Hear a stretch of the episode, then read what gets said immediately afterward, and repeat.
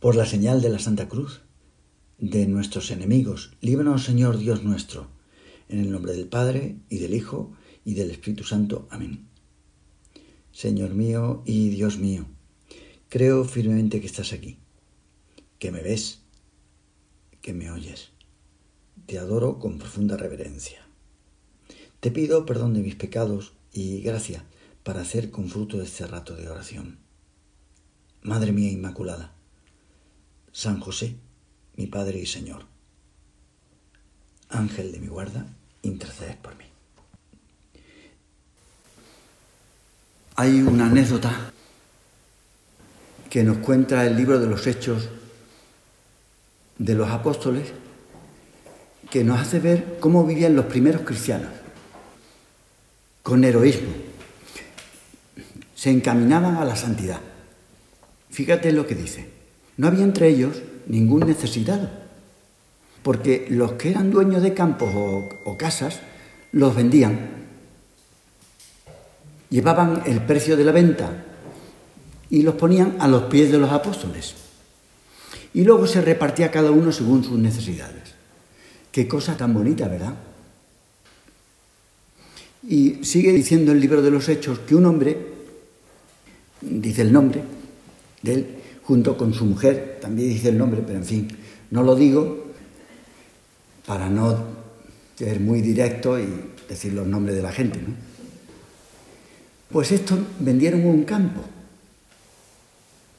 y el matrimonio se quedó con una parte del precio y trajeron el resto y lo pusieron a los pies de los apóstoles. Entonces San Pedro, supongo yo que era una persona intuitiva, era de pueblo, y sabía que la gente de pueblo a veces pues, le puede costar estas cosas. Ananías, que se llamaba, ¿Por qué Satanás llenó tu corazón para que mintiese al Espíritu Santo? ¿Cómo que mentir al Espíritu Santo? Hombre, un poco sí, ¿no? Porque habían vendido el campo por un precio y habían disimulado un poquillo, como todos vivían la entrega total, parecía que ellos ponían todo el precio del pero se habían reservado. ¿Por qué? ¿Acaso no era tuyo mientras lo tenías? Y en cuanto lo vendiste, ¿no permanecía el precio en tu poder? ¿Por qué has admitido esta acción en tu corazón? Y le dice, curiosamente, no has mentido a los hombres, sino a Dios. Curioso, ¿no? Al oír Ananías estas palabras, cayó en tierra. Le dio un soponcio, una irritación. Bueno, expiró, o sea que se murió. Un gran temor sobrecogió a todos los que le oyeron. Y entonces, pues como había gente joven allí, se levantaron los jóvenes, lo amortajaron y lo llevaron a enterrar. Cosa más curiosa, ¿verdad? Y pasaron unas tres horas y entró su mujer, que no sabía lo que había ocurrido. Entra allí y San Pedro se dirige a ella. Dime, ¿habéis vendido el campo por esa cantidad? Sí, sí, por esa, por esa. Pedro le replicó, ¿cómo es que os pusisteis de acuerdo para tentar al Espíritu del Señor?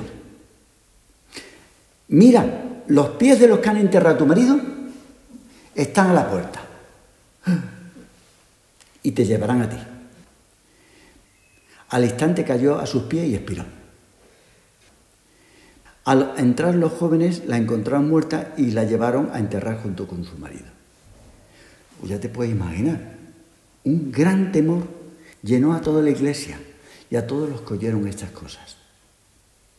Que como eran heroicos, personas que querían ser tibias, pues no cabían allí. Cuando yo tenía vuestra edad y oía a San José María, a veces la gente le preguntaba en una tertulia, padre, ¿Qué virtud le gusta más?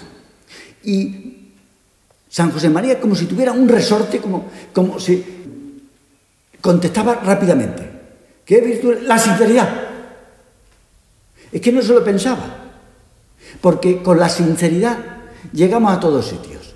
Con la sinceridad uno puede ser santo. No quiere decir que uno no sea pecador, que pueda haber pecados, incluso pecados graves. Pero con la sinceridad es como se vence. Por aquellos años decía, os lo repetiré siempre, con machaconería, para ser fieles, sed sinceros. Para ser fieles, sed muy humildes y nunca os dejéis dominar por el miedo a los directores. Están para ayudaros, también cuando con mano de padre, mano dura pero segura y llena de cariño, nos impiden que vayamos por un camino que no es bueno. a veces nos dicen cosas que son duras objetivamente. La sinceridad es indispensable para adelantar en la unión con Dios. Es fundamental. Fíjate que el Señor no elige a fariseos o al sumo sacerdote, a gente de iglesia. Elige a gente que era muy normal, pero que era transparente. Es indispensable. Fíjate lo que nos decía San José María a nosotros. Si dentro de ti, hijo mío, hay un sapo, suéltalo. Di primero, como te aconsejo siempre, lo que querrías que, que no se supiera. Una vez que se ha soltado el sapo, en la confesión, qué bien está. Pues el demonio mudo es el único enemigo considerable. Nosotros tenemos enemigos. Mira, no. Porque el pecado para nosotros no es un enemigo, porque todo se puede, todo se puede curar en la vida espiritual. San Pedro fue un gran pecador. No te digo ya otros, como San Agustín. Y decía San José María, hay que hablar con confianza plena si no habláis, se acabó todo. Si no habláis, se acabó todo. Es el principio del fin. Si sois sinceros, pase lo que pase, seréis fieles y seréis felices. Más claro, era aragonés, directo y claro. Nuestro padre se refiere al demonio mudo y esto tiene su historia, claro. Cuando dice, quien oculta a su director una tentación, tiene un secreto a medias con el demonio. Se ha hecho amigo del enemigo. Digo que esto tiene su historia, porque un día un hombre acudió al Señor para que curara a su hijo que era sordo-mudo. Estas dos enfermedades, en aquella época, y en concreto en ese chico, habían sido causadas por el demonio. Aunque no te lo parezca, hoy en día hay más endemoniado de lo que piensas.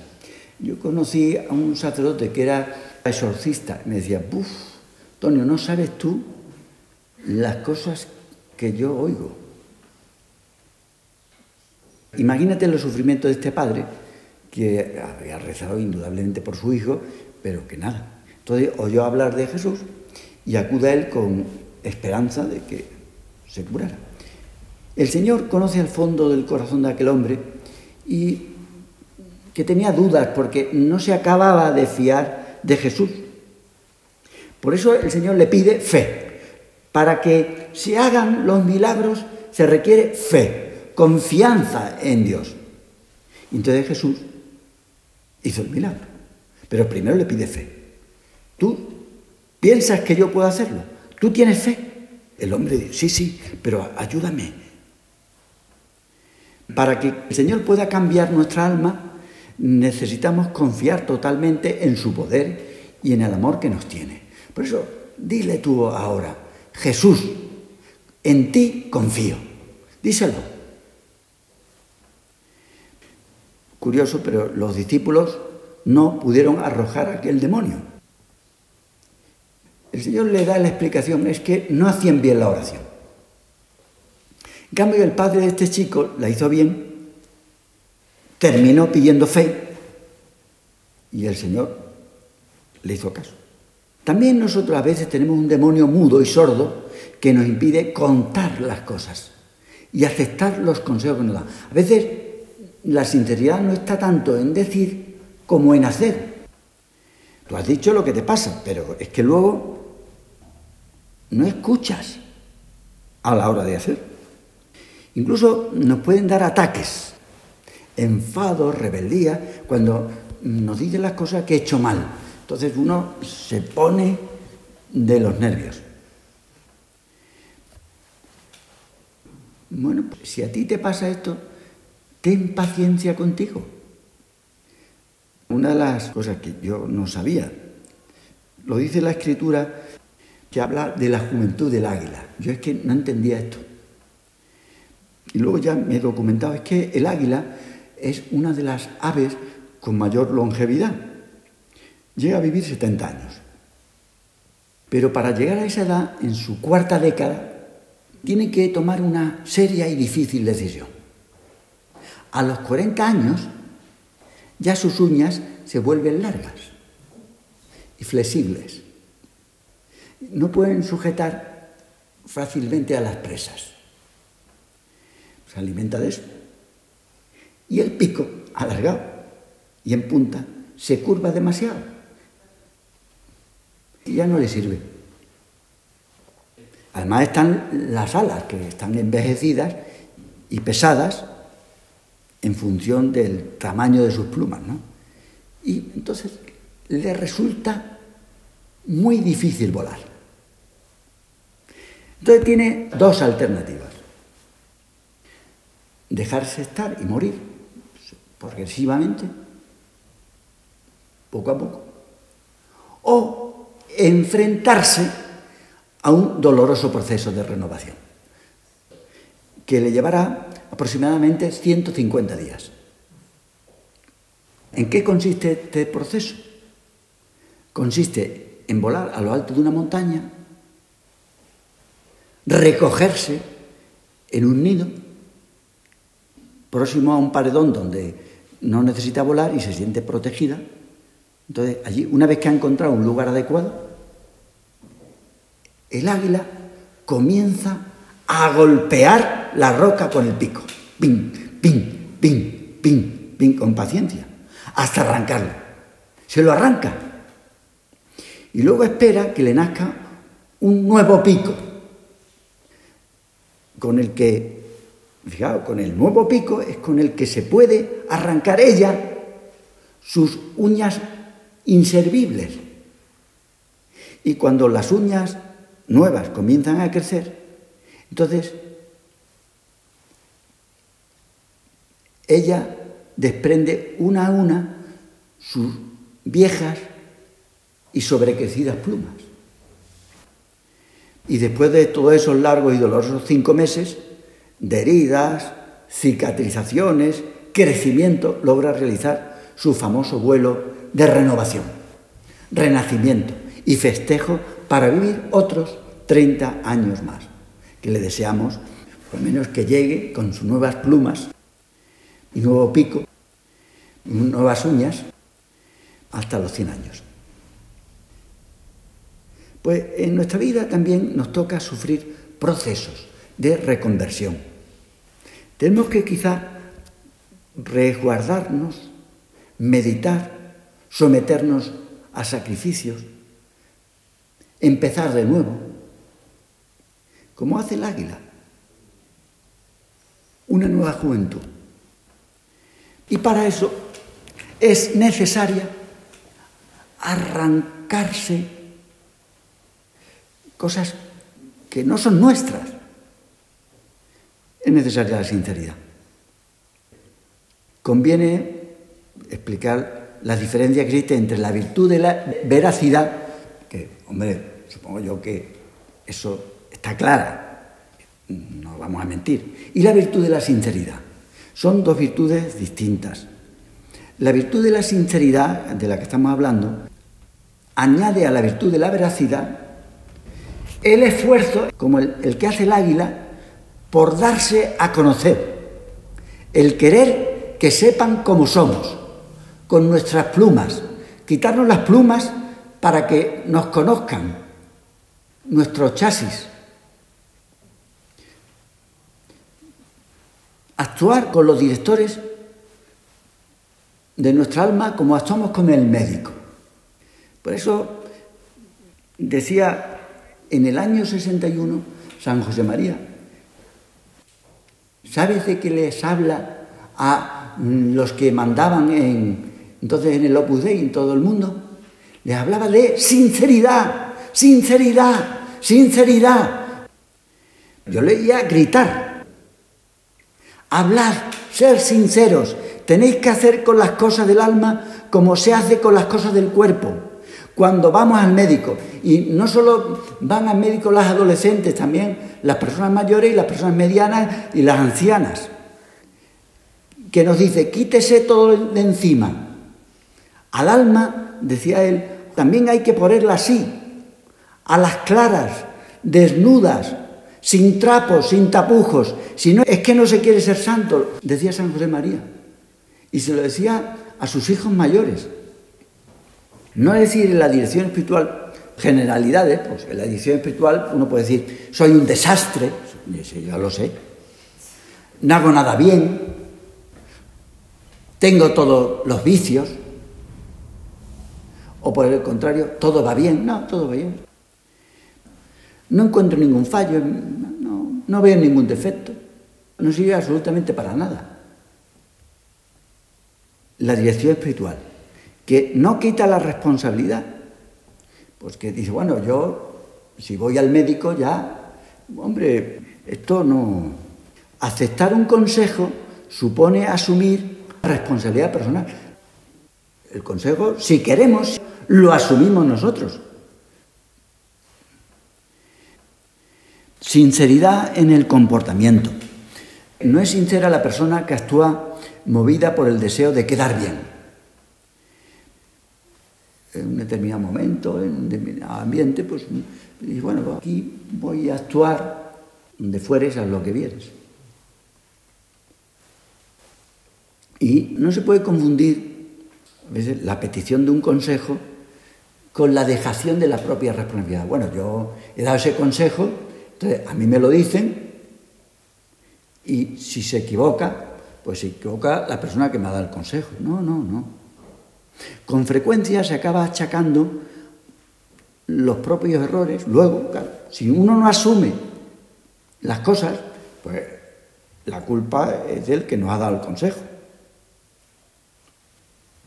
Al abrir tu alma, decía San José María, sé sincero, al abrir, y sin dorar la píldora, que a veces es infantilismo, esa postura de, Dice, bueno, pues si me han aconsejado, el responsable es que la persona que me ha aconsejado.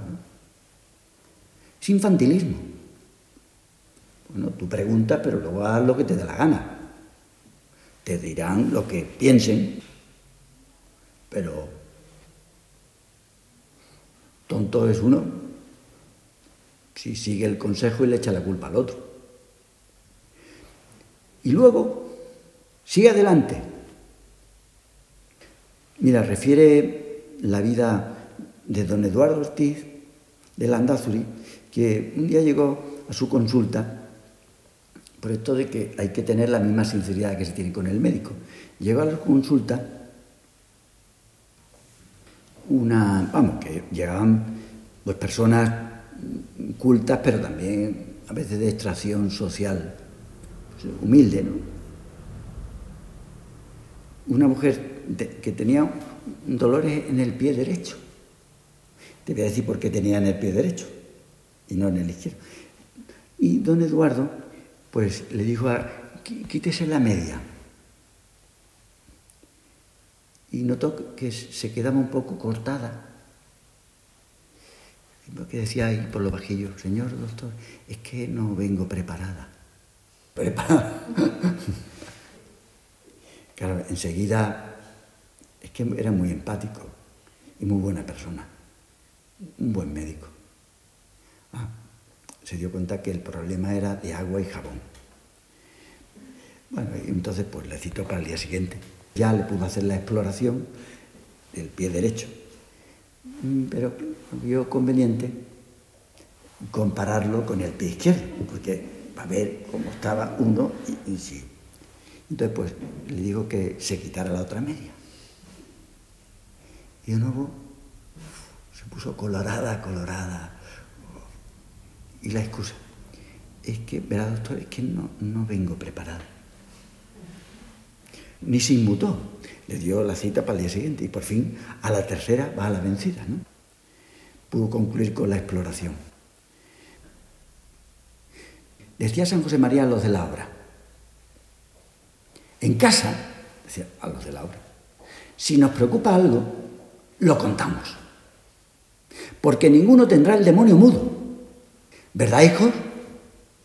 Si no, en lugar de este hijo mío sacerdote, ingeniero y doctor en filosofía, de aquel químico y doctor en teología, tendré que tener solo sacerdotes veterinarios. La obra un veterinario que se lo llama sacerdote y dijo, mío, qué buen director espiritual vas a ser tú.